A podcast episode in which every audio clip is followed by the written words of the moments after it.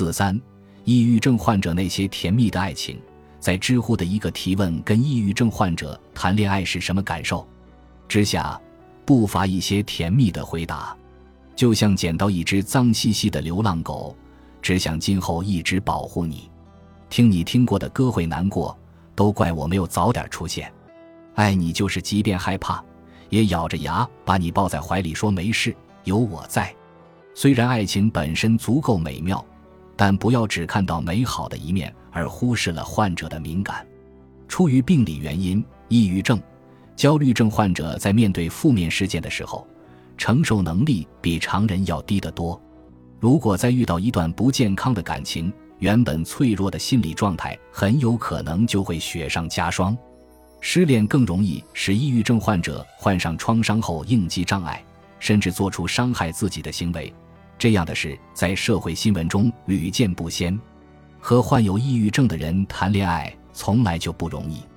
很多时候，你不仅需要关注他的症状，帮助因为病症而深陷黑暗的他，也需要照顾好自己的身心健康。有一个患抑郁症的伴侣，有时会让你觉得孤单和沮丧。而当处于一段正常的恋爱关系中时，人们通常会找对方寻求情感的帮助和支持。但考虑到伴侣的心理健康状态，他对你的情感支持基本上不存在，或者非常薄弱，这会让你感觉孤立无援。你甚至还要考虑，向伴侣寻求情感支持的行为可能会导致他的症状恶化。所以，在这段关系中，你需要时刻小心，不要让你的某些言语刺激到他。但抑郁症患者也可能不像你想的那么脆弱。精神病学家和哲学家尼尔·伯登指出，一个患有抑郁症的人可能正在努力地搞清楚生活的意义，他只是想在人生的旅途中尝试更多东西。你还需要知道一点：一个人在身患抑郁症的时候，他最想要的可能是独处，但这并不影响爱人、朋友去关心他。有时候，他人的关心往往也是十分有益的良方。越来越多的研究认为，抑郁症的根源之一是患者在社会。家庭中缺乏联系，经常感到空虚和脱节。得了抑郁症的人往往不想给其他人造成任何负担。与此同时，他们的亲友希望他们能够成功的控制自己的抑郁症，不去影响其他人。但是恰恰相反，独处往往会加重抑郁症状。除此之外，抑郁症患者会对其他人的感受和行为非常敏感，所以你需要关注他的感受。为他设定清晰、有尊重感的界限，询问他想要什么，不想要什么，不把自己的想法强加给他。你可能无法想象你的陪伴对他来说有多么重要，因为对他来说，你的陪伴可能就是最好的抗抑郁药物。在抑郁研究所的病友群中，有个女孩给她男朋友取的备注名就叫“伏羲听”。她发朋友圈时会说：“我的男朋友像个小太阳。”每天给我补充五羟色胺，接纳自己的伤疤。得了抑郁症，并不代表你是不完整或脆弱的，你也可以有自己的兴趣爱好。而且你要记住，你有能力给予爱和接受爱。虽然很多时候你的情绪很消极，但你不会轻易向抑郁症低头。你和所有人一样，都期盼着病症可以治愈。当你莫名悲伤时，静静的让他陪在你身边就好。不需要什么心灵鸡汤，甚至不需要说话，因为陪伴本身就有着很好的疗愈作用。接受那些曾经的伤疤和阴影，把它们看作你的一部分，直面痛苦而不逃避，才不会错过幸福。而这一切都是你自己拥有的能力。你不需要凭借谁的帮助来获得幸福。你的悲欢与所有人有关，但并不由他们决定。试着去理解自己爱的人，理解是信任的基础。你信任他，是因为你信任自己，相信自己的判断和选择是对的。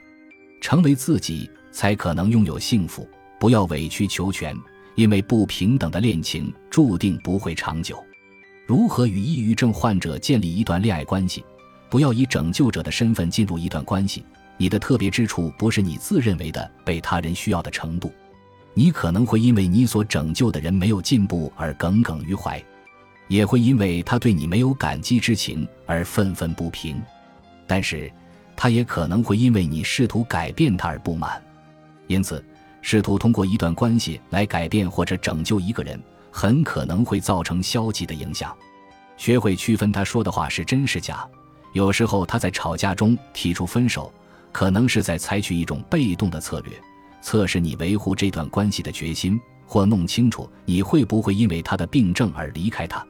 如果他很冷静地提出分手，那么他可能是认真的，因为一般来说，他这么说是需要鼓起很大勇气的。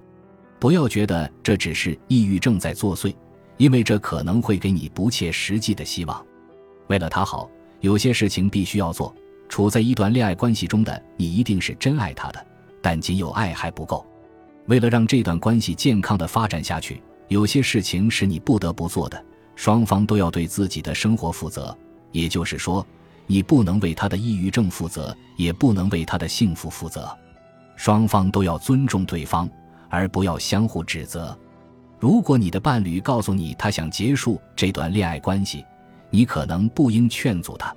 你不能强迫他爱你，或者勉强维持一段恋爱关系。明白，爱不是万能的，对过去的执着可能会阻碍你和他的成长。你必须认真倾听你的伴侣在说什么。而不是只听你想听的那些，要学会生活在现实中，而不是自己虚构的世界中。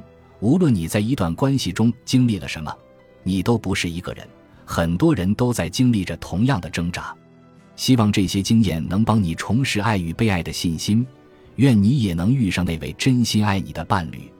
爱情本身就是一种有效的疗愈，对很多抑郁症患者而言。他们并不需要我们做出各种努力让他们开心起来，相反，这会让他们压力陡增，甚至觉得亏欠对方，产生自我怀疑。只要以平常心陪伴在他们身边，一起旅行、散步，多沟通，让他们感受到自己存在的意义就足够了。在日本电影《丈夫得了抑郁症》里，女主角陪患有抑郁症的丈夫做饭、说话，在轻松的日常相处中。两个人都感受到了生活的快乐。其实，爱情本身就是一种有效的疗愈。